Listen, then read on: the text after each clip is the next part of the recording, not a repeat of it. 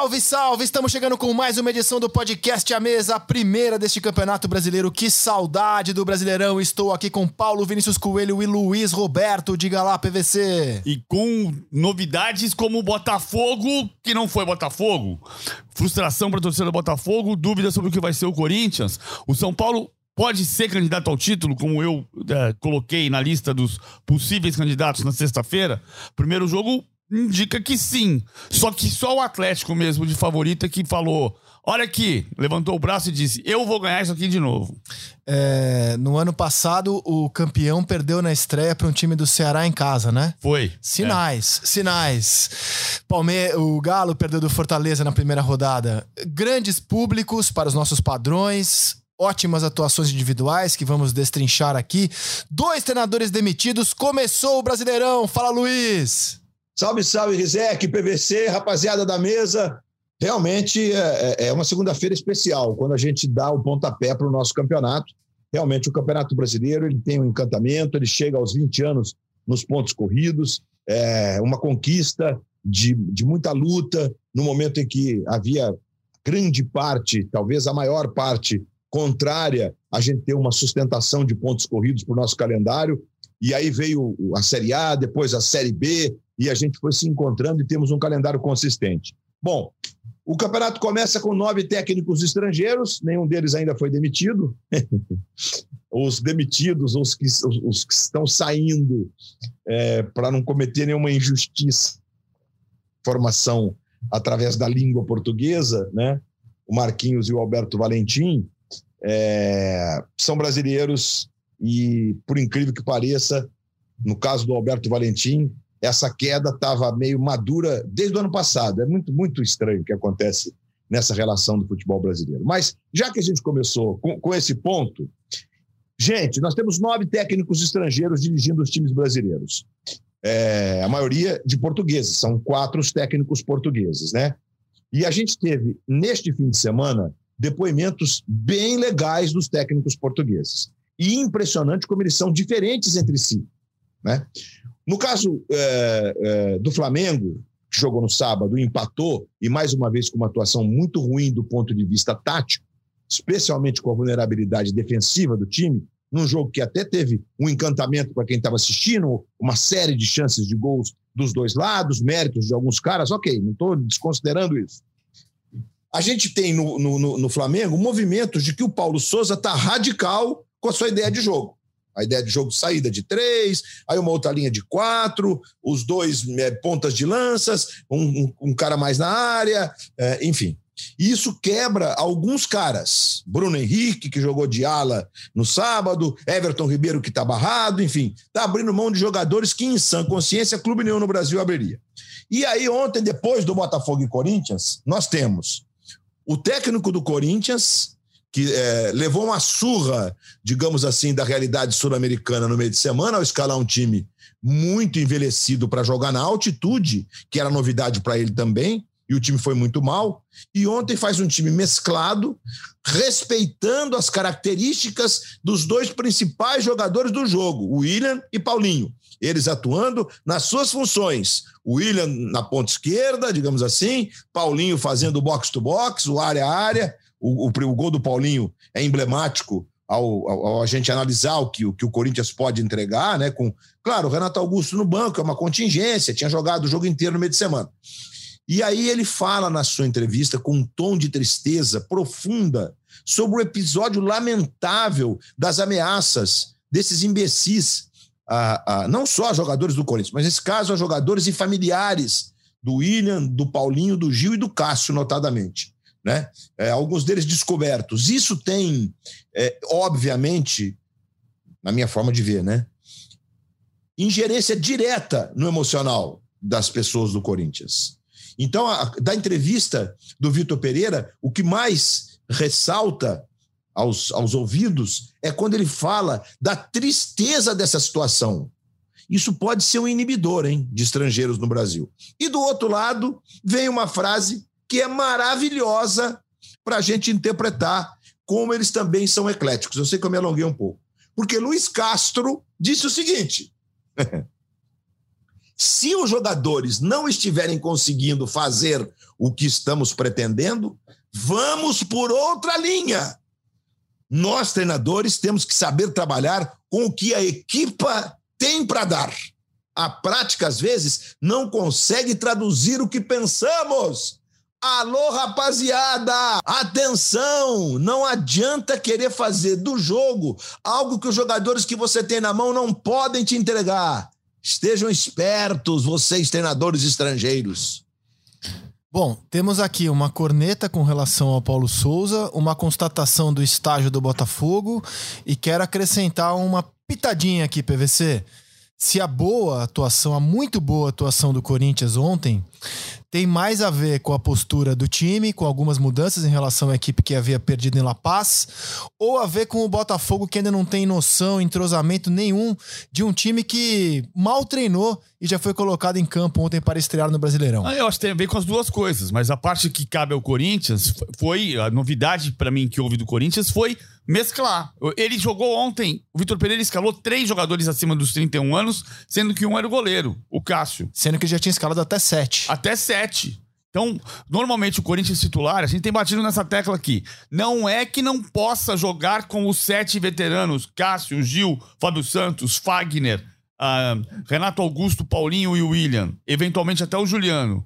Não é que não possa. O problema é que você não vai conseguir o máximo de desempenho jogando com os veteranos juntos quarta e domingo. Então o que, que, o que aconteceu? Eu acho que o desempenho do Corinthians caiu no segundo tempo quando ele tirou Paulinho e William. Mas o primeiro tempo, com três jogadores acima de 31 anos, deu competitividade, deu vitalidade para uma equipe que enfrentou um adversário frágil, porque também não tem muito jeito do Botafogo ser diferente. Vamos combinar que o Botafogo começou o ano sem ter efetivado a compra do Textor, porque não estava assinada. Vou, a, a, partir do momento do, do, meio do Campeonato Estadual do Rio, começou a aparecer Felipe Sampaio, Patrick de Paula, as contratações, que várias delas estrearam na primeira rodada do brasileiro. Não é o. Tá errado acontecer assim, mas é o que tem para hoje. É, é o que tem para hoje. Se o Botafogo não tivesse a SAF, ele só poderia fazer contratações, isso quem disse foi o presidente no seleção em dezembro do ano passado. Só poderia fazer contratações é, agora mesmo, em abril. Ele falou que quando entraria o dinheiro da TV ou pegando algum empréstimo. Talvez o Botafogo estivesse mais entrosado, daria um jeito de estar com o time mais entrosado, mas não teria feito a compra de bons jogadores para a realidade do Botafogo. A gente tem que esperar ainda esse time do Botafogo. A, a minha dúvida com relação ao Corinthians é porque quando o Corinthians enfrentou alguns times fracos, como a Ponte Preta, rebaixada no Paulistão, o Corinthians deu show de bola, né? 5 a 0 em casa. E quando ele pegou times mais encorpados, bem ajustados, ele sofreu. É, eu quero esperar para saber é, se é uma evolução do Corinthians ou foi pelo adversário. Fato é que no primeiro tempo, com William e Paulinho, o William jogou um futebol de Premier League no Campeonato Brasileiro ontem, Luiz. Não há dúvida. Aliás, ele mesmo disse, né? Ele pretende jogar um futebol de Premier League nesse Brasileirão. É, e jogou mesmo. Ele fez um primeiro tempo, melhor dele, o melhor meio tempo dele com a camisa do Corinthians. Ele vinha fazendo bons jogos, bons jogos, perdão, é, com o Corinthians. As questões físicas acabaram atrapalhando um pouco a sequência do William, né? É, o William, aos 33 anos, mas um cara que sempre se cuidou, que fisicamente sempre foi privilegiado, né? Ele pode entregar muito ainda. Ele está no auge do auge do auge, assim, né? É, fisicamente, claro, não é mais aquele menino de 26, 27, 28 que brilhou realmente, que viveu o auge da sua carreira, mas certamente ele tem muito a entregar para o Corinthians. Agora, eu penso, Rizek, assim, como, como, como aliás o PVC é, escreveu na coluna dele na Folha de São Paulo, né? Então a gente tem uma, uma, uma, junção de fatores agora na construção desse Corinthians. E, eventualmente, eles podem jogar juntos num jogo. Agora, a minha, a minha é, assim, de aflição, essa, essa loucura que nós temos de dificuldade de entender que, principalmente os técnicos europeus, eles gostam de mexer no time, eles gostam de alterar os seus times, né? É, ontem o Guardiola escalou o Gabriel Jesus, que não vinha jogando nunca de titular. Fazia 15 jogo. jogos, né? Que ele não marcava. Então, 15. Pois é, eu nem tinha esse número, sabia que era um montão. E, e assim eles funcionam. Né? Será que no Brasil a gente vai um dia entender esse processo? Será que nós temos tempo para entender esse processo? A gente tem longevidade de grupos para entender esse processo? O que é longevidade de grupo? Quando você mantém um conjunto de jogadores durante quatro, cinco temporadas, com mudanças pontuais. Né? A maior parte desses jogadores vai entender o teu conceito de como funciona escalar diferente determinar, em determinadas partidas por conta de como joga o adversário. É encantador esse conceito, né? É bacana, é da estratégia. Só que no Brasil não adianta, a gente não, a gente não vai com isso. Né? Então, e, e o pior é que o Jorge Jesus não mudava o Flamengo, né? E o de 19, e aconteceu tudo aquilo, ficou um, um, ainda mais uma, uma, uma, percepção de que no Brasil, se você der sequência, respeitando as características dos jogadores, não sei se vocês vão concordar comigo, eu acho que o Corinthians, dentro do que se apresentava um ano atrás, a situação do Corinthians, o Corinthians conseguiu se inserir num contexto que lhe dá a chance de talvez brigar pelos títulos. Então, esse é o ponto mais importante de um Corinthians que parecia fadado a uma recuperação mais longa, apostou em jogadores que têm relação, identidade com o clube, né? É, e agora numa comissão técnica de portugueses, com todo aquele jeito que eles têm de trabalhar, de conceito de jogo, de montagem de elenco, de como a utilização é feita do, do scout, enfim, todos aqueles conceitos dos portugueses que têm contribuído muito para o futebol brasileiro. E eu acho que o Corinthians está no caminho certo. Acho que a gente tem tudo. Se o Corinthians tiver a tranquilidade possível para um time do tamanho do Corinthians para desenvolver um jogo muito capaz, muito competitivo e talvez até pensar em chegar em momentos de disputa de títulos aí. Eu, eu vejo isso possível, sim. O que ele fez de diferente em relação ao time que ele vinha escalando, o PVC, é que ele colocou dois volantes, vai. Eu sei que hoje é polêmico chamar um meia de volante, mas ele colocou dois volantes no time ontem, o Duqueiroz e o Maicon. O Maicon tinha estreado na, na quarta-feira em La Paz. Ele manteve o Duqueiroz, sacou o Renato Augusto, deu uma liberdade grande pro Paulinho chegar na frente. E, e, o Paulinho com muita liberdade, né? Assim, com dois volantes, o Paulinho pôde se lançar mais ao ataque sem ficar muito preocupado em voltar para marcar. É, foi a mudança mais assim. Aí colocou o Mantuan né? Na ponta. Na ponta, na ponta na direita, ponta, é. né? É, foi a mudança que ele fez, né? Assim, a, a, foi a, foram as principais mudanças que ele fez no time ontem, PVC. É, eu, eu, eu, não achei que ele mudou no sentido da posição, né? O Maicon jogou na meia é. esquerda, é, o jogo de. Foi um 4-1-4-1, né, PVC? É, ou 4-3-3, que ele, ele gosta de chamar de 4-3-3. Não sei, o Maicon já, tava pela esquerda, o Paulinho pela direita. O Paulinho tem mais liberdade, o Paulinho é mais infiltrador. O grande problema do Paulinho é quando ele tem que jogar lá, na frente, lá dentro da grande área. Né? Por exemplo, quando voltar o Renato Augusto, né, nesse sistema 4-3-3, é, o Paulinho não teria a mesma liberdade que ele teve no Newton Santos. Eu acho que ele pode ter, porque o Renato Augusto é muito inteligente. O problema do Paulinho, o problema do Paulinho é quando o Corinthians ocupa o campo de ataque. Vamos, vamos imaginar aqui um jogo Fortaleza e Cuiabá. Pega o Cuiabá que jogou contra o Fortaleza e põe no, no Itaquera contra o Corinthians. O Cuiabá vai jogar inteiro plantado no campo de defesa, foi assim no Castelão, e o Corinthians vai ser obrigado a circular a bola sem espaço para infiltração. O Paulinho é muito vampeta, para quem viu o Vampeta jogar 20 anos atrás. Se você colocasse o Vampeta lá dentro, não acontecia nada. Ele precisa do espaço para se infiltrar, que é a jogada do gol. É, é, eu adoro a definição do Mano Menezes que dizia: o Paulinho tá no meio-campo, você pisca, ele tá na marca do pênalti. Eu tô achando o Paulinho mais eh, Diego Souza, quando o Diego Souza era praticamente um atacante, era meia, mas era atacante. O Paulinho, ontem, se você pegar o mapa de calor dele, que a gente vai mostrar na seleção de hoje, é o jogo inteiro no ataque, cara. Não, mas ele, mas ele precisa do espaço para infiltrar. Espaço, sem dúvida. Porque se você coloca ele dentro da área, atrás do volante, preso Sim. entre os zagueiros, ele não consegue jogar. Sim. Ele precisa ter a, o, usar o Renato Augusto como isca para eventualmente o Renato Augusto fazer o pivô e dar o espaço pro Paulinho se infiltrar. Aí ele funciona. A jogada do gol é, é muito, muito marcante nesse sentido, porque ele sai num piscar de olhos da, da bola roubada do Patrick de Paula até a marca do pênalti na velocidade do William. Agora, tem, tem ajustes para fazer. O que o Luiz Castro fala do time do Botafogo, o Vitor Pereira vai tentar adaptar e, e, tem circunstâncias que ele não vai conseguir fazer o que pretendia. O Porto, o Fenerbahçe do Vitor Pereira, morde, mordia, agredia, saída de bola. Ontem o Corinthians conseguiu. Primeiras cinco desarmes em 15 minutos do jogo, quatro foram no campo de ataque. Mas você precisa, pro Paulinho, dessa capacidade de ser o elemento surpresa. Se ele tá lá na frente, ele não surpreende ninguém. Mas aí a dúvida é pra quarta-feira. É, a gente imagina que o Renato Augusto, poupado do jogo, é titular. Quarta-feira, numa partida que o Corinthians precisa ganhar.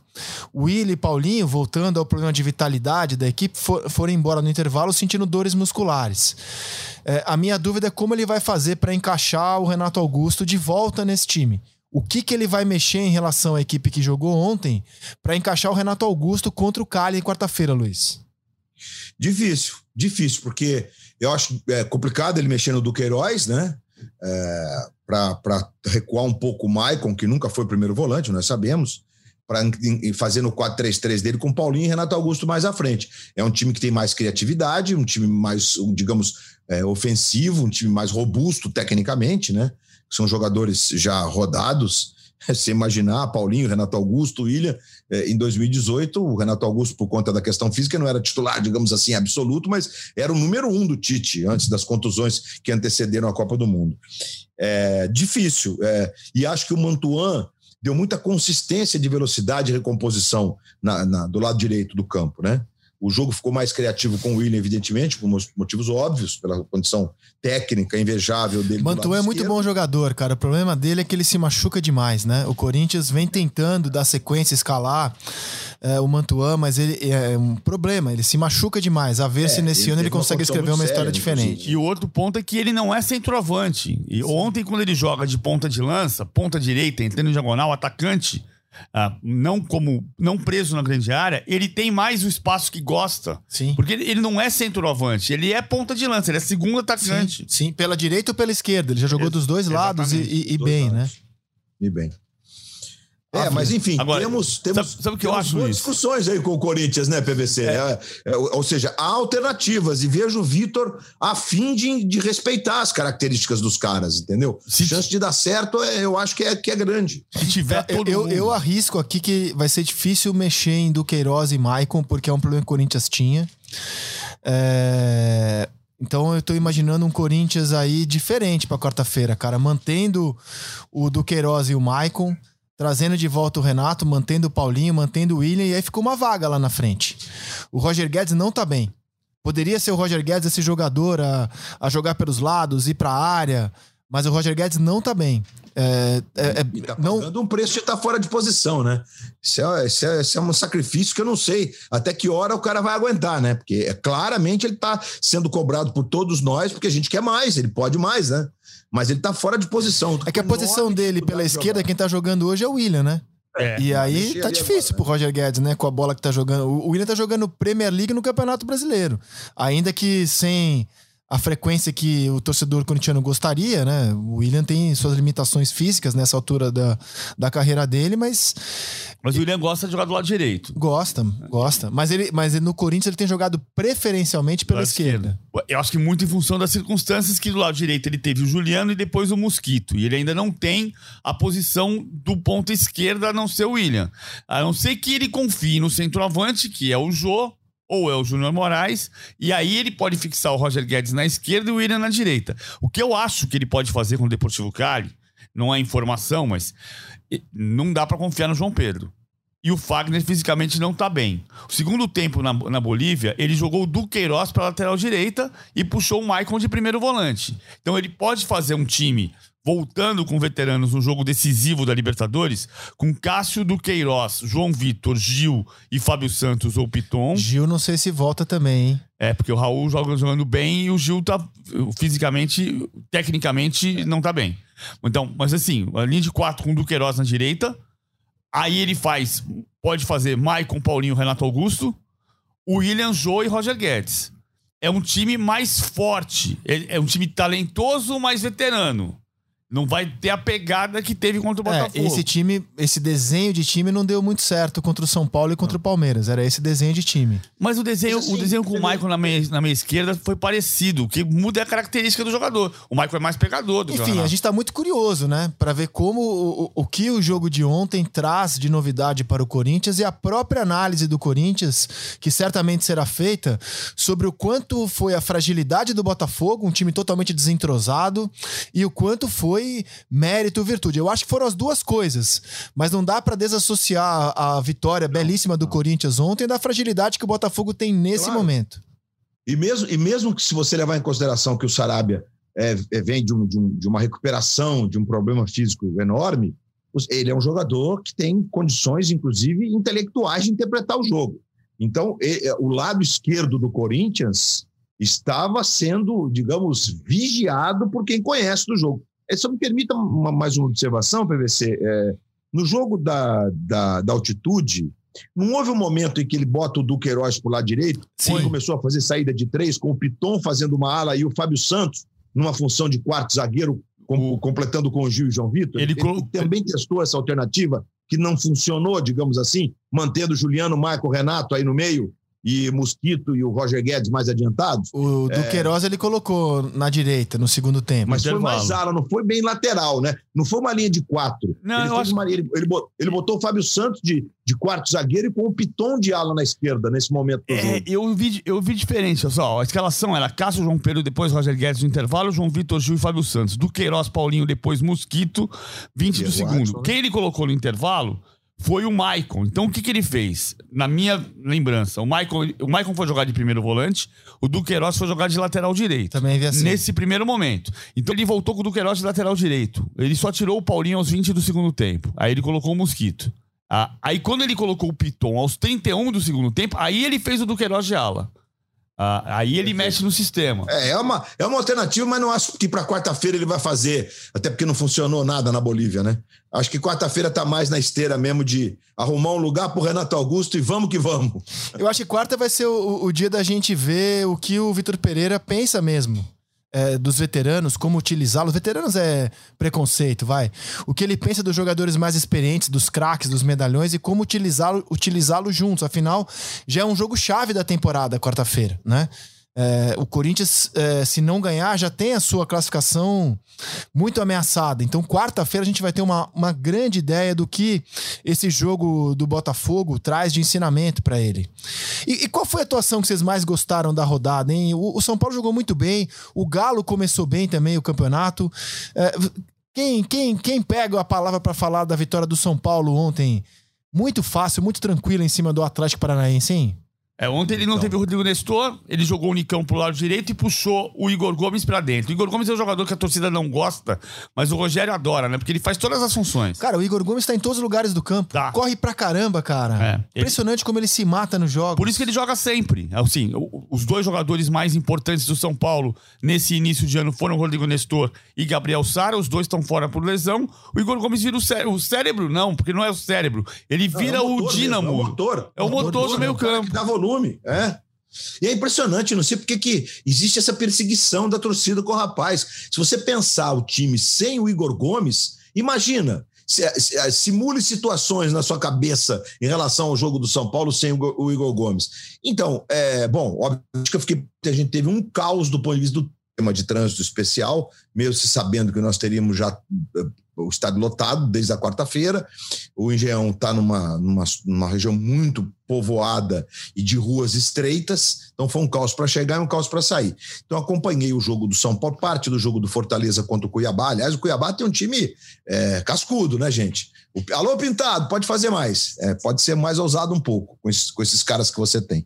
Então eu acompanho o jogo do São Paulo pelo, pelo Premier Play num telefone. Então fica meio prejudicado de você conseguir acompanhar é, bacana o jogo. Mas óbvio que está claro é, e inclusive no segundo tempo, com as modificações, o time segue crescendo. A entrada do Luciano é, dá qualidade no ataque do São Paulo. O Éder continua cumprindo um papel tático bem importante nesse time, né?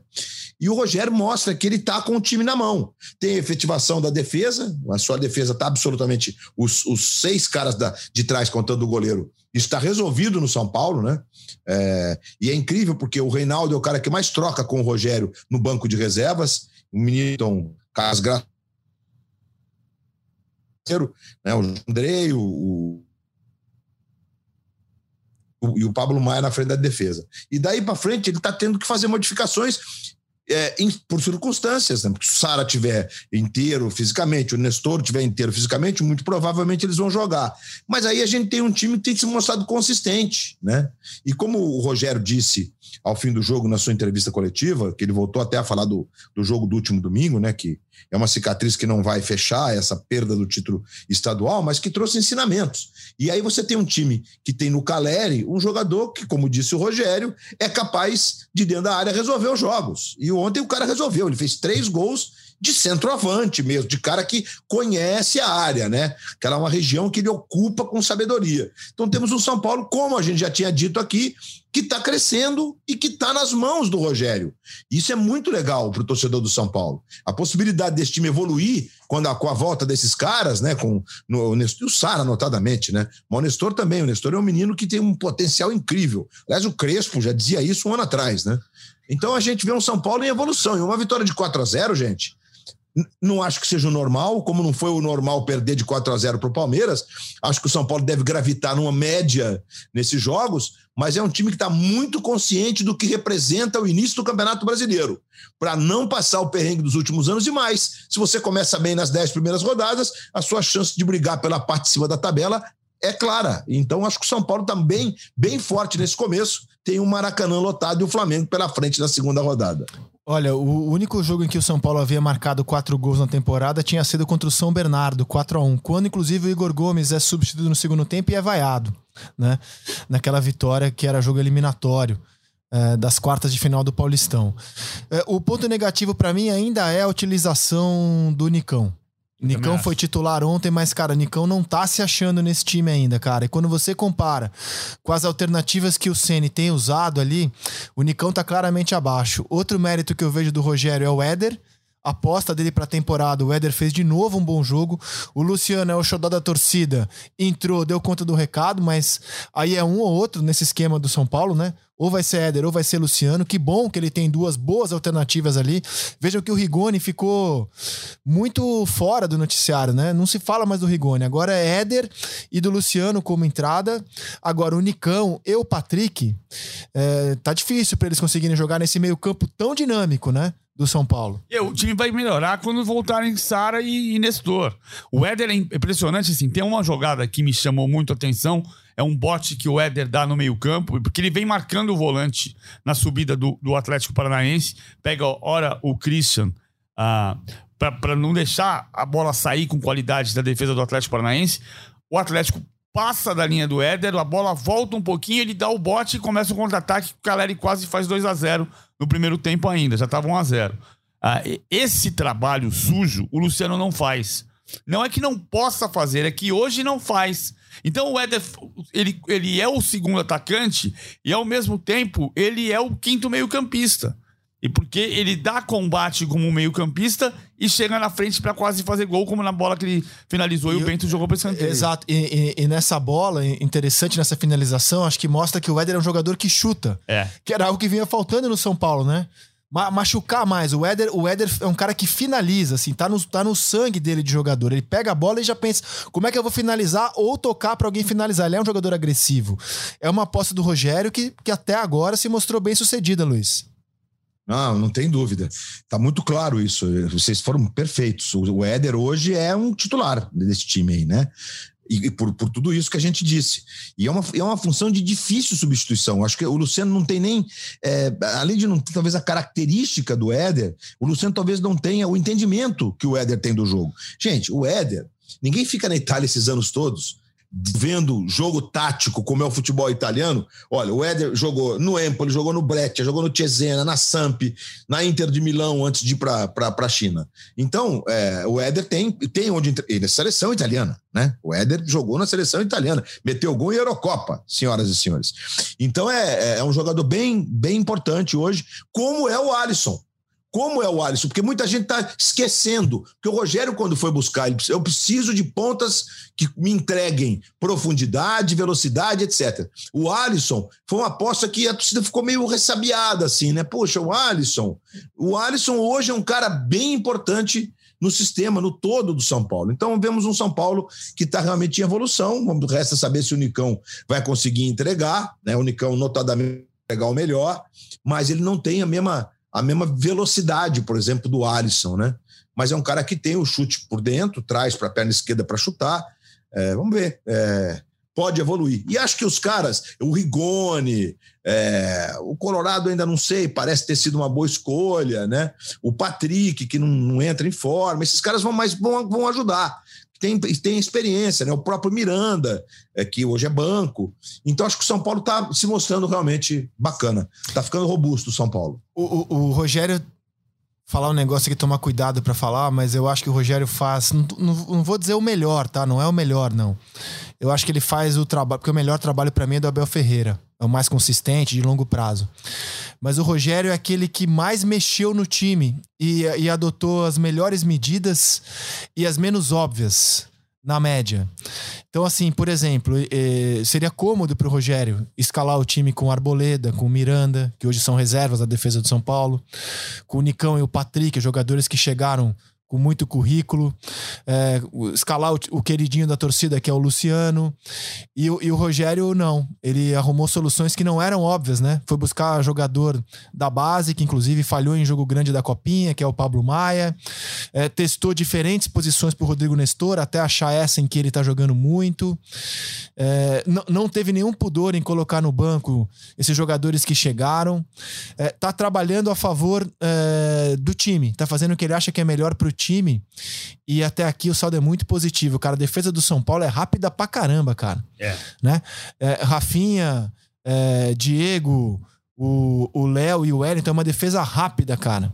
Ele poderia perfeitamente jogar com os medalhões ali, Reinaldo, Arboleda, Miranda, e, e, ele tá mexendo. Cara, eu tô achando muito interessante essa temporada do Rogério, cara. Ele tá bem. Muito interessante. Ele começou, eu cheguei, a gente chegou a falar sobre como ele tava desanimado, falando sobre os reforços que não Barrou chegaram. Barrou o Volpe, Barrou. já colocou o Jandré. Ele mexeu muito no time e, e quase tudo deu resultado, PVC. É, ele tá feliz nesse momento, ele tá confiante, entendendo que tem coisas para fazer a médio prazo. É claro que não é fácil ser campeão brasileiro, mas ele, ele deixou claro que a prioridade é o brasileiro e ele vai jogar com os veteranos na Sul-Americana, vai descansar o time mais do que outros times vão poder descansar com esta medida. Tem um ponto importante, a parte o Rogério que está confiante e feliz. O Rogério está sorrindo, isso é importante. O Rogério, para ser um grande técnico, ele é um grande técnico, já vai ser melhor. Ele não pode ficar refém do jogador. Não é mais jogador. Não adianta ele se comparar com o jogador que ele tem à disposição. Ele tem que treinar o jogador que está a serviço dele. No grupo, o Rafinha tem sido muito importante. O Rafinha que não, foi, não conseguiu ser tão importante no Grêmio, tem uma série de problemas de vestiário que o Grêmio tinha. No São Paulo, os depoimentos são de que o Rafinha é o grande líder desses meninos. Então tem sido muito, tem sido fundamental a presença do Rafinha no vestiário. É, tirando o pavio curto, eu acho que tá jogando bem. Tá, tá cumprindo bem o papel dele ali.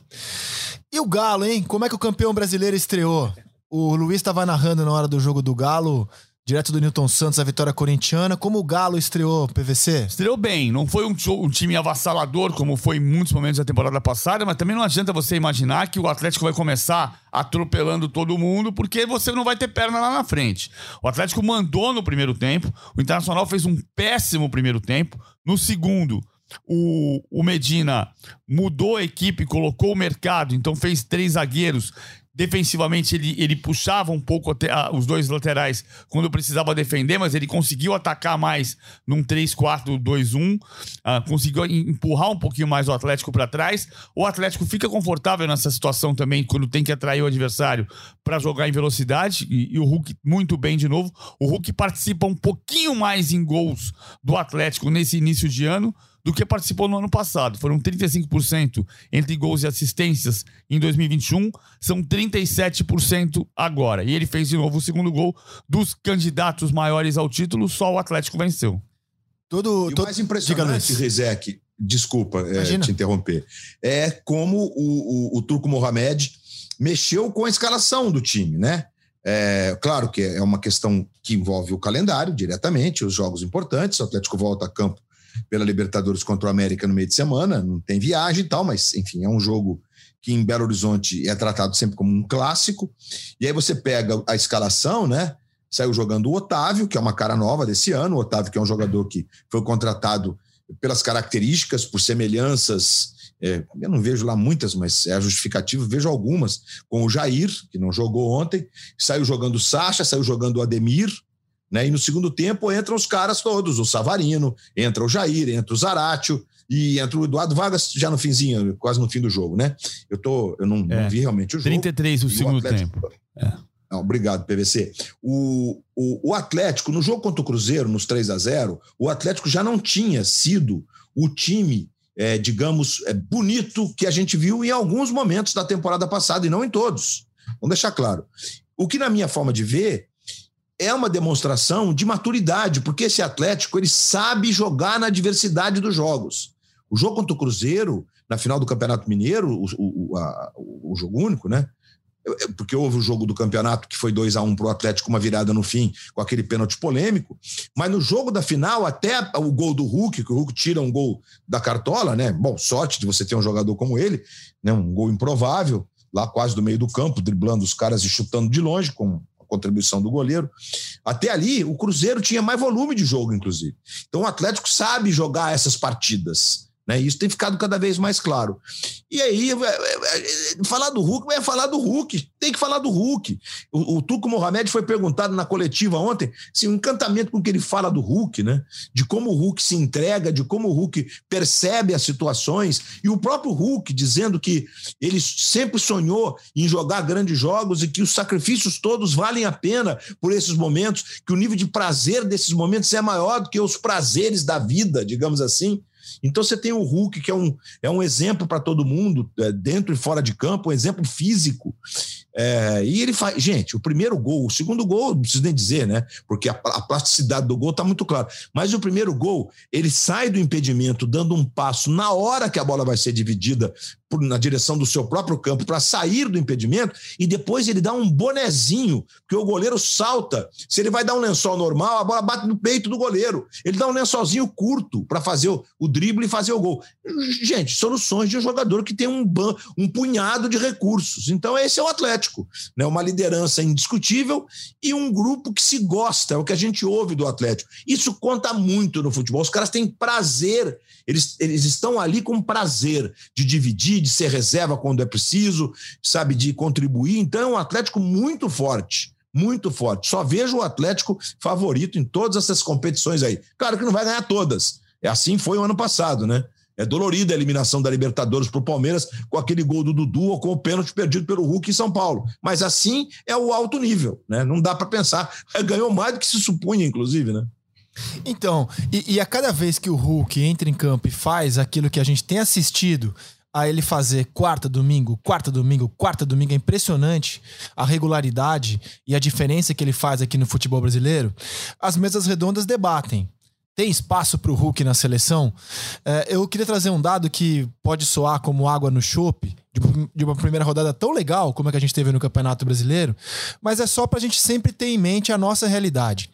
Os destaques da primeira rodada do Campeonato Brasileiro foram de jogadores questionados da Copa de 2014. O Paulinho, o William, é, que era reserva do time, e o Hulk. É, os destaques de uma Premier League, por exemplo, são dos jogadores que vão jogar a próxima Copa. Então é, é muito diferente. Para nossa realidade, eu acho ótimo que a gente tenha jogadores tão bons contra o, como o William, como o Paulinho, como o Hulk. Só quero dizer que eu entendo, entendo. Eu levaria o Hulk, tá? Eu teria dado uma chance para o Hulk na seleção brasileira. Mas eu entendo o Tite priorizar jogadores que estão em ligas mais fortes. Eu entendo. Não concordo. Mas eu pensando com a cabeça dele, eu entendo. Não acho que seja um absurdo não levar o Hulk, por exemplo, em detrimento ao Richarlison, em detrimento ao Anthony, ou ao Rafinha, ou até até do Gabriel Jesus, que é reserva do City e entrou no campo e, e, e, e marcou um gol depois de 15 jogos que ele estava em branco lá no City. Só para dizer assim, eu, eu, entendo a cabeça do eu levaria, eu teria dado uma chance para testar o Hulk, especialmente se tiver 26 jogadores. Mas também não acho que é um crime de lesa pátria não levar. Eu não, eu não eu não consigo olhar. É engraçado, assim, dos jogadores brasileiros, os atacantes do Brasil que tenham um nível internacional, pode ser o preconceito aritmético da idade. Mas eu confio. Eu acho que o Gabigol é o jogador que pediu mais passagem na seleção nos últimos anos e não mais, mais que o Hulk. Nos últimos anos, sim, mas é, ne, na última temporada e nessa, o Hulk tá bem melhor que o Gabigol. O Hulk no Campeonato Brasileiro do ano passado teve média de gol superior ao do Hulk. O Gabigol, você diz. É, em média, Não, em média bem, gols. mas, o- mas, É. o- mas a temporada do Hulk foi melhor que a do Gabigol. Foi, foi. É, eu não consigo entender, eu, assim, o- botar o Hulk num confronto contra o Pamecano, Varane e Koundé, eu acho que não vai acontecer nada. Por isso eu gostaria de vê-lo testado. É. né? Se a gente tivesse um jogo grande, uma data FIFA, um Brasil e Argentina, o Hulk poderia ser testado. Ele não teve essa oportunidade. Jogadores que, que não estão em boa fase na Europa tiveram oportunidade, né? É, mas assim, re- reitero, acho que não é nenhum absurdo deixar o Hulk de fora, Luiz. Então, Rizek, eu acho que você toca no ponto mais importante dessa discussão, que está implementada, como você disse, nas mesas redondas. Porque muita gente está naquela, naquela, naquele time que acha, esse time, que o Hulk não precisa ser testado. Eu não entendo assim. Eu acho que o, o, o, conceito que o Tite implementa na seleção brasileira, mesmo alguém que já jogou seleção brasileira, já jogou Copa do Mundo, já mostrou que pode, esse cara precisa ser testado nessa proposta de jogo. Então, é, serão 26, né? O, o já ficou claro, não está no papel ainda, mas o Tite já disse lá, a FIFA já disse no sorteio, que quem quiser vai poder escrever 26 e todos os além 11 do time titular poderão ficar no banco de reservas. É, é uma outra discussão, essa é uma outra medida, uma outra discussão. Mas eu acho assim que se o Tite não levou o Hulk e pelo menos utilizou ele em alguns momentos, ele não está na ordem de preferência. Eu acho, inclusive, que o Gabriel está mais na- nessa ordem de preferência, pelo que foi utilizado, do que o Hulk. Né? Há semelhanças entre ambos? Muita gente acha que existe semelhanças. Eu acho que são características diferentes, embora os dois são canhotos, né? Os dois têm uma força física que, que chama atenção. O Gabriel, embora não seja tão notadamente forte quanto o Hulk, ele é um touro, né? Ombro a ombro com o Gabriel, a chance de você perder é muito grande. E talvez o Gabriel esteja mais sintonizado com os conceitos do Tite. Mas não acho um absurdo se o Tite, na hora de montar os 26, resolver levar o Hulk. Porque se ele continuar jogando desse jeito, ele será uma opção é, para centroavante que a gente não tem igual, né? Assim, como o Hulk, nesse momento a gente não tem, que não é aquele centroavante só de área. Outros perderam é, o fio da meada pelo caminho por conta de não estarem jogando. O que, o que o clube conta muito. Inclusive, o Gabigol paga um preço agora. Essa transformação que o Flamengo está passando também respinga no Gabriel. Né? O Gabriel foi testado de meia em alguns jogos pelo Paulo Souza. O Gabriel não está na posição normal dele. Né? E o Bruno Henrique também não está, enfim. Tá todo mundo pagando um preço por isso. É, mas é, uma, é, uma, é gostoso falar desse tema do Hulk. Mas assim, eu vejo, eu vejo, eu, eu, pessoalmente eu levaria o Hulk pela, pelas características distintas que ele tem dos outros atacantes que o Tite vai levar. E o Tite já disse que serão atacantes, esses, esses três a mais, né? É porque surgiram atacantes. E ele também usa a expressão surgiram, se referindo, obviamente, a Rafinha, a Anthony, etc. e tal. Não, eu, eu também levaria, teria dado chance pro Hulk, testado o Hulk. Mas acho que a gente não pode julgar a cabeça do Tite como se fosse a nossa cabeça, né? E claro. dentro dos critérios que ele adota, eu acho que faz sentido. Não é algo que seja assim um absurdo, né? Deixá-lo de fora da, da, da, Copa do Mundo. É, nesse sentido que, que eu acho que a gente tem que fazer a nossa análise, né? Ele não tem que cumprir a nossa vontade, a gente tem que entender o que está por trás das decisões que ele toma. Ainda que a gente discorde, como você levaria o Hulk. Mas eu, eu entendo, eu entendo o argumento. E por falar no nível da Premier League, Cara, que jogo foi aquele, né? Eu acho que assim, a, gente assistiu ontem ao que de melhor o futebol mundial pode proporcionar hoje. Nem, nem um jogo entre duas seleções, as mais fortes que sejam, pode pegar aí França e Brasil, França e qualquer outra. Nem, talvez nem um jogo de seleção consiga entregar o nível que City e Liverpool entregaram ontem, porque ali estão grandes jogadores. É, são duas seleções, né? Duas seleções, duas seleções, grandes jogadores, dois excelentes treinadores ofensivos que jogam para frente, um, um, cenário impecável e uma vontade de jogar futebol. Não tem é, simulação, se jogar, rodinha no juiz, respeito às decisões do VAR, é vontade de jogar futebol.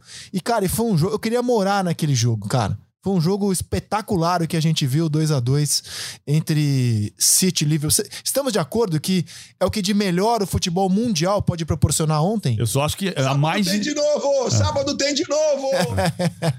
Copa da Liga, né? Ah, o Copa, da Inglaterra, Copa da Inglaterra. Copa da Inglaterra, a semifinal. Copa, a Copa da Liga, Isso. o, o Liverpool já venceu o Chelsea na, na decisão por pênalti.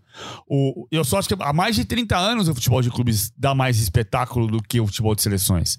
E ah, quando as pessoas falam assim, ah, hoje em dia não se liga pra seleção, É nunca que ligou. esse jogo especificamente, PVC, ele tá, ele tá um jogo espetacular, Ele- porque ainda são os times que disputam o título da melhor liga do mundo. Eu acho que o que aconteceu agora foi que Real Madrid e Barcelona perdeu relevância com a saída de Cristiano e Messi em relação aos clássicos da Inglaterra.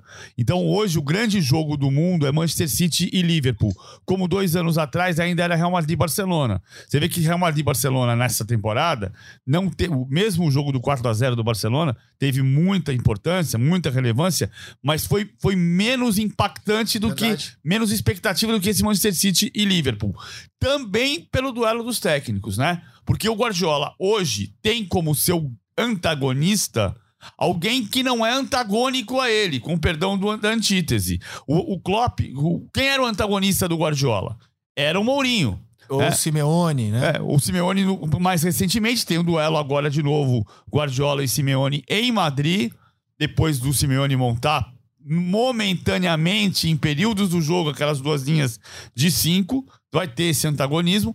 No passado, o Zé Mourinho era o grande técnico do futebol mundial, 2004, 2005, 2006, 2007, 2008 apareceu o Guardiola. E o, o Mourinho estava levando o futebol para uma direção, o Guardiola falou: não, não, não, não, não, nós vamos para lá. É pro outro lado que nós vamos. E, e passou a ter essa, essa cultura do futebol de pressão, posse de bola e ataque que o Klopp tem uma frase diferente que é o Gegenpressing, né? Que é o contra-ataque do contra-ataque. A pressão que ele faz com três, às vezes quatro jogadores dificultando a saída de bola. Ontem nem foi tanto um jogo assim, né? Algumas circunstâncias do Liverpool foram mais conservadoras. O Alexander Arnold fez um grande jogo no ataque e sofreu defensivamente para marcar o Foden, mas ele foi mais lateral direito do que armador. Muitas vezes ele é o armador do Liverpool. O, o City fez uma saída de três em, vários em momentos do jogo, em outros momentos o Cancelo jogava como lateral esquerdo de verdade. Aliás, o Cancelo que meteu a bola linda para o Gabriel Jesus marcar um gol de Premier League pela primeira vez em 15 jogos. Curioso, o Jesus não marcava 15 jogos de Premier League, mas marcou na Premier League contra o Arsenal, contra o Chelsea e contra o Liverpool. Maravilha isso, hein? É. É, é tudo isso. O PVC definiu, enfim. Eu acho que a gente tem exemplos lindos nesse, nesse jogo, especialmente os dois técnicos, as propostas, como eles jogam. A gente teve até 20 faltas nesse jogo, se eu não estou enganado aqui, PVC, que é um número até maior do que a média da, da Premier League, que normalmente o número de faltas é menor. E assim, a questão do, do- de preservar o espetáculo como um todo na cabeça dos jogadores também chama muito atenção. Os ensinamentos desse jogo eles vão muito além da qualidade técnica, porque, gente, quando você vê o Jota, quando você vê o Mané, o Salah, tô falando do Liverpool, né? o Thiago Alcântara, né? que categoria, é, Fabinho jogando num nível muito alto, né? o Van Dijk, que depois da contusão, enfim, agora recupera o seu, o seu jogo, um jogo, um jogo soberano mesmo. É, o Alexander Arnold, que jogador de futebol, que facilidade. Né? E aí você vai para o outro lado, o que, o que é o Phil Foden? Com aquela perninha esquerda, que revelação. O De Bruyne é o jogador mais prazeroso do mundo no momento, não vejo. Ele e o Benzema estão, cada um de um jeito, né? Porque o Benzema, obviamente, é atacante, é mais de área, mas vive seu momento iluminado, protagonista de vez de um time que ele tem é, gente junto com ele, o que está jogando o Casemiro, o que está jogando o Luka Modric, brincadeira de mau gosto, o cara tá jogando muito, além do Vini tudo. Mas aí você pega esse time, né? O que é o Bernardo, né, gente? É, é- que, que jogador, que e os goleiros desses, desses são os nossos goleiros, ainda bem. Mas é impressionante o que eles jogam. E é impressionante como eles saem jogando. É, é- é- são ensinamentos, mas Ah. principalmente a preservação do espetáculo como um todo, sabe? A, a, a índole dos jogadores, de fazer com que. Olha, a gente está jogando por você que está nos assistindo no estádio e milhões no mundo inteiro. Aqui vocês vão ver algo bacana, sem briga, sem aquela. O que foi aquele fim do jogo no Palestra Itália, no, no, no, na- no Allianz Parque no sábado, né? O que, que, que é aquilo? O que, que é a falta de inteligência de um juiz que já tinha o jogo encerrado? Ele criou uma confusão. Ah, Foram- foram 20 eu faltas. vejo- Foram 20 faltas, 11 do Liverpool e 9 do, do Manchester 20, City. Então é. É. Ufa, acertei. É, A e- memória não me traiu desta vez. E é engraçado assim, ontem me- me- o, o gol do De Bruyne, o, o Alisson, pra mim, tá fazendo mais defesas impossíveis do que ele fazia há quatro anos. Mas é engraçado, né? Como é o, é o, o espelho do gol da Copa, né? O De Bruyne bate rente à trave de uma a meia altura de uma maneira que o Alisson não consegue chegar, a bola resvala na trave e vai para dentro do gol. Só que aquela foi de pé direito da meia essa direita e essa foi de pé esquerdo da meia esquerda, mas era o mesmo desafio De Bruyne versus Alisson de quatro anos atrás. É, e, e, e, cara, e, como é prazeroso também ver o, o Klopp remodelar o Liverpool a cada temporada, né? Esse Liverpool de hoje é completamente diferente dos, dos anos anteriores. É, ele, ele tem uma base no 4-3-3 também, como o Guardiola também tem. O Guardiola varia mais. O, o, o, Klopp também varia na movimentação ofensiva, né? Então ele faz saída de dois, faz saída de três. Quando você presta atenção, o Robertson tá como ponta esquerda. O, o, o Guardiola também faz isso. Muitas vezes você vê o Rodri fazendo saída saída de três e o João Cancelo é um médio entrando na diagonal da esquerda para dentro para finalizar. Ontem o Pedrinho chamou muita atenção para um detalhe que é, é, há muito tempo o Guardiola faz, né? O Guardiola não gosta de escanteio. Porque o escanteio é uma jogada de cruzamento em que você joga para dentro de uma região do campo onde tem mais adversários do que os seus atacantes. Então o que é que ele faz? Ele jogou quatro. O gol do, do Gabriel Jesus, ele joga quatro atacantes do City contra sete defensores mais o goleiro do Liverpool. Por quê? Ele não queria a primeira bola, ele queria a segunda. E a segunda vem no pé do João Cancelo, o João Cancelo bate com a defesa saindo. E o Gabriel Jesus teve a noção exata do tempo. O Matip, para mim, fez uma partida estupenda, mas ele dá condição pro Jesus fazer o gol. E, e, e, falar em estupendo, assim, eu, eu, tô, eu, tô, muito impressionado com o vigor do Salah, cara, porque ele tá tendo funções defensivas nessa temporada. Ontem, cara, ele, ele ajudou muito é, a lateral direita parar o Cancelo no jogo, né? Foi. Ele... O, o Salah marcou pra caramba ontem, cara. E ainda teve gás para chegar na frente com saúde e lucidez. Então foi um jogo do Salah, assim, muito cerebral. É, cara, assim, que jogo, né, cara? Que, ah, que, que partida, Bola no cara. chão, né, Rizek? O PVC lembrou um ponto bem importante, que é a questão dos escanteios. É, foram poucos escanteios, acho que foram três ou quatro pro, pro, pro e um só pro Liverpool, né? No jogo. É, porque, cara, é bola no chão. Os ataques normalmente são concluídos, ou então a defesa recupera a bola e reinicia o jogo. É, esse é um sintoma desse jogo bem jogado. É, é muito lindo, é muito lindo mesmo. Ainda bem que a Copa do Mundo está chegando, claro que em circunstâncias diferentes, mas muitos desses caras, uma pena o Salah, né? Estarão nos presenteando com soluções diferentes, né? Porque, como disse o PVC, nos clubes eles jogam o tempo inteiro, então o jogo coletivo é mais legal. Então nas seleções todos se reinventam, né? É. E, e, o que mais me encanta é quando eu vejo é, é, os nomes dos portugueses, né? Gente, eles têm caras, o que é o Cancelo, o que jogador, né? Que, aí a seleção ainda não entrega o que pode, né? Porque a seleção de Portugal, ao pé da letra, era para entregar muito mais do que pode individualmente, se você analisar. Então, é contagem regressiva para esse congraçamento que a gente vai poder contemplar. Eu acho que a gente vive um momento bem legal no futebol mundial, com grandes caras. E esse jogo de, de ontem e outro sábado, ele é o resumo disso tudo. O Guardiola só é, é, muito culpado porque ele não gosta de escanteio. No Barcelona, ele usava muito, mais do que no City, o escanteio curto. Então ele é um pouco o pai, o pai dessa maldição do escanteio curto e do lateral longo. Os caras reclamam que é o escanteio curto e o lateral longo. Mas eu, eu tenho bode do escanteio curto, mas a explicação que você acabou de dar é muito lógica. Eu tenho saudade dos gols de escanteio, assim, do centroavantão. Aliás, é, o Liverpool é um time, o centroavante do Liverpool é o Mané, né? É o, o jogador Mané, que é. joga no centro do ataque mais avançado é o Mané, o Diogo Jota faz a função que o Firmino sempre fez, atrás do centroavante.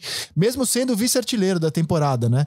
O artilheiro é o Salah, o vice é o Diogo Jota, mas o centroavante é o Mané. Na maior parte das vezes tem sido o Mané, principalmente quando entra o Luiz Dias. Ele entrou mal no jogo ontem. Ele entrou, entrou atrapalhado no jogo ontem. Entrou. Ontem é, não entrou bem, não. É bom jogador, mas entrou atrapalhado. É. E o Klopp segue. Me... E o, o é gostoso de ver o Klopp, porque, bom, é, na Premier League a gente tem outra regra em relação às substituições, né? No máximo três, que eu acho muito mais legal, obviamente. É, que é, é, se torna a, a, a, o entendimento tático de, do que mexer, como mexer, muito mais desafiador para o treinador, pô, né?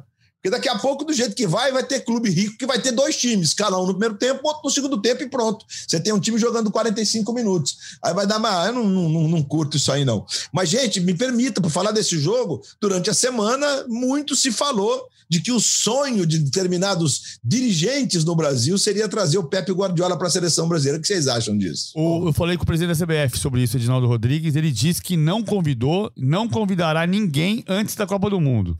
O técnico da seleção é o Tite ele não vai criar ah, o mal-estar de convidar alguém antes do final da Copa. O que eu acho decisão correta.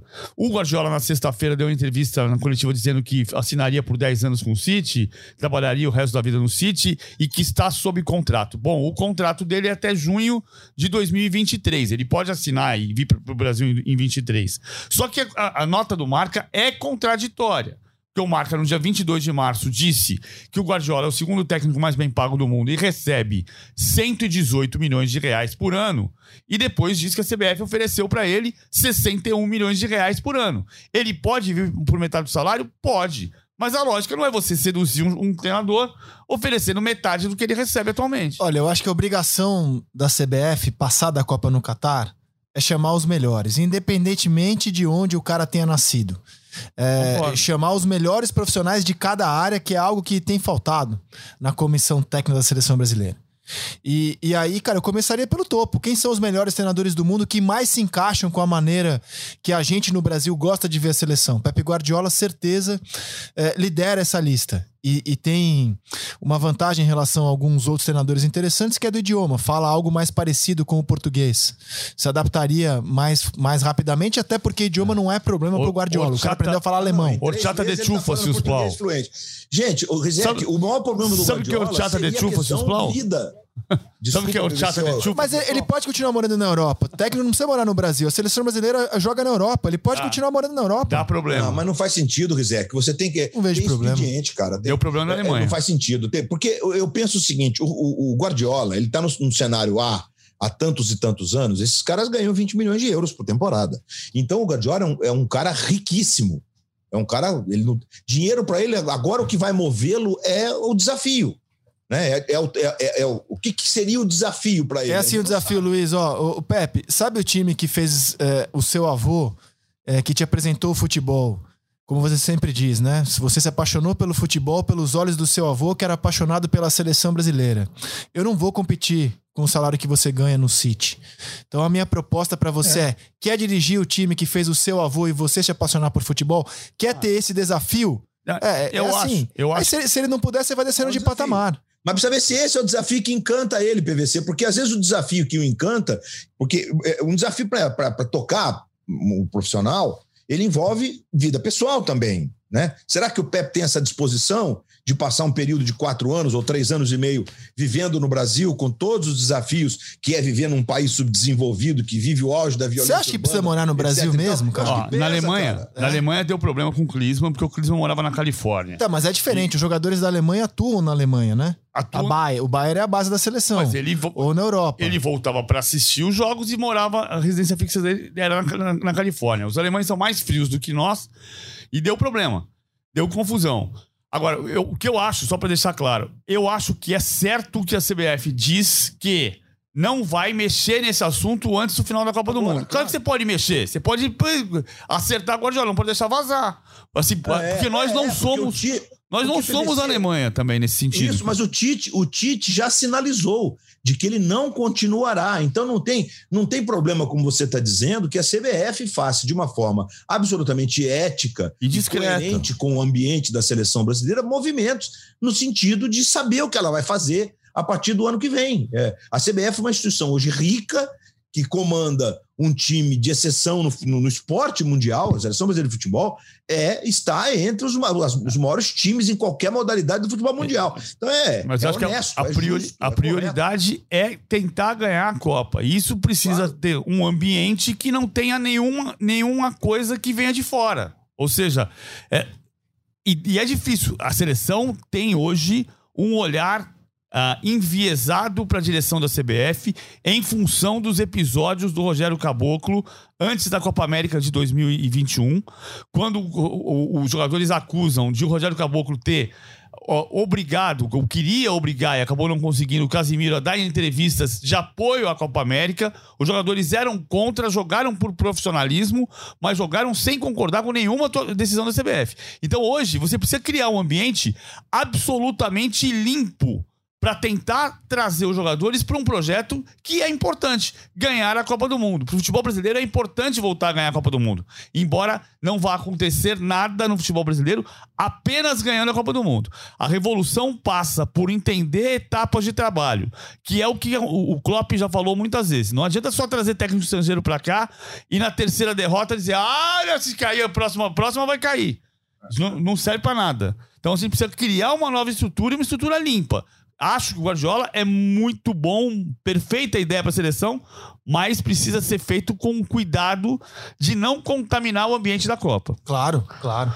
É, amigos, vamos encerrando por hoje o nosso podcast. Queria fazer uma nota de repúdio ao que a gente viu no Campeonato Capixaba, né? Um homem, ex-treinador da Desportiva, Fernando Soriano, ao final do primeiro tempo, agrediu o auxiliar Marcele Neto, deu uma cabeçada nela. É, não bastasse uma agressão, que por si só já é um absurdo, é uma agressão de um homem contra uma mulher. Né? Há leis que tornam essa agressão mais grave no Brasil, ainda bem, porque ela precisa ter um peso diferente do que quando um homem agride outro homem.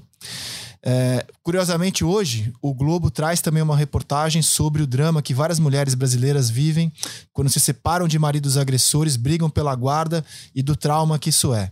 Então, não é por acaso que a gente viu ontem a agressão de um homem a uma mulher, não é por acaso que hoje sai uma reportagem do Globo com dados alarmantes. Esse é um tema do Brasil. O futebol não vai resolver os problemas do Brasil. Muita gente tem essa ilusão de que o futebol possa resolver os problemas da sociedade. Ele não vai, mas ele pode fazer a parte dele. Que o Fernando Soriano, demitido da Desportiva, não fique só no desemprego nesse momento. Que a justiça desportiva no Brasil mostre que ela, que ela tem alguma utilidade e que ela haja de forma pesada a que isso não se repita, pelo menos naquilo que a gente pode fazer no futebol. Foi muito grave o que aconteceu. Foi muito grave. Um homem deu uma cabeçada numa mulher num jogo de futebol, no gramado, uma agressão covarde. Isso o futebol não pode deixar barato. Fecho aqui minha participação, Luiz. Eu, é, bom, absolutamente é, assino tudo que você, que você acabou de dizer. É, a gente a gente está numa fase que é decisiva na questão é, desse, dessas leis, desse respeito, da questão que envolve mesmo a mulher, é, independentemente de ser no futebol, obviamente. Então todos estamos todos estamos alinhados, todos nós aqui, estou falando nós aqui. Né? Então é, é, quem está fora desse contexto, fora dessa sintonia, vai ficar perdido no tempo. Pode ser que demore um pouco ainda, mas a nossa luta está firme ela é, será vencedora. E na questão que envolve o Soriano, né, esse sobrenome, né, não deveria, não deveria, é, tá, é, que é um sobrenome do, do, do, do CEO do City, né? É, Ferran Soriano, no caso é. do City. Ferran é, Soriano mas, versus Fernando Soriano é, Fernando Soriano, Fernando Rafael Soriano, algo assim. Eu acho, Rizek, que toda, voltando para a esfera esportiva, que toda agressão desse nível devia ser não só em, em, haver uma intolerância brutal, como não deveria haver penas brandas. Agressão no futebol deveria ser banimento. No caso do Brasil, então, as leis deviam ser imediatamente aprovadas. Jogador de futebol agrediu com soco, com pontapé, com uma cabeçada covarde, como foi o caso do Soriano ontem, lá no futebol capixaba, é banimento. Vai para o tribunal e é banimento. Banimento. Ah, mas o cara tem família, tem família, então pensa antes de fazer. Porque nós temos no Brasil essa, esse péssimo hábito, né? O cara é meliante, criminoso. Ah, é, mas o crime dele foi brando. Pra quê? Tadinho, que tá mané tadinho. Então, por favor, gente, o futebol precisa tomar posições drásticas contra isso tudo. E olha, sendo mais abrangente, ocupando esse espaço precioso do nosso podcast, estamos num momento muito importante. O futebol precisa se posicionar contra a violência em todos os aspectos porque ela vai resvalar em todo mundo. Os dirigentes não passarão em branco desse processo. Então estejam atentos. É um grito importante. Necessitamos de atitudes. E nesse caso, então, pelo amor de Deus, né? Pelo amor de Deus, é banimento. Eu não vejo outra palavra. Está é, se falando em suspensão de 180 dias, eu também acho que pode ser banido do futebol. Agora, é porque assim, a questão... o que é, é, o Código Brasileiro de Justiça Desportiva. É. é, fala nessa suspensão por agressão. É, mas é, é engraçado, é engraçado como um contraditório é por, em função do que a gente viu na nossa infância. O Serginho Chulapa pegou 14, 14 meses. meses de suspensão porque chutou um bandeirinha. Né, em, em 1978. Rangel, é, Vandevaldo Rangel, Vandevaldo Rangel. Ele pegou 14 meses e cumpriu 10. 10 meses são mais de 180 dias, que são seis meses. Então você poderia, no código, ter uma transformação para fazer uh, ou, ou o banimento ou a suspensão por um ano, um ano e meio, enfim. Agora acho que tem que ir para a justiça comum. É, é disso era criminal também. Claro, porque é lei, lei Maria, lei da, Maria Penha. da Penha. Lei Maria da Penha. Dúvida. Lei Maria da Penha. Muito bem, amigos. Fica aqui a nossa nota de repúdio. É, cara, que cena lamentável. E, e, não tem como deixar de fazer esse registro de repudiá-lo. O podcast A Mesa fica por aqui, meus amigos. Que vocês tenham uma ótima semana com muita paz, muito amor, muita esperança. E estamos de volta na sexta-feira. Até lá. Tchau.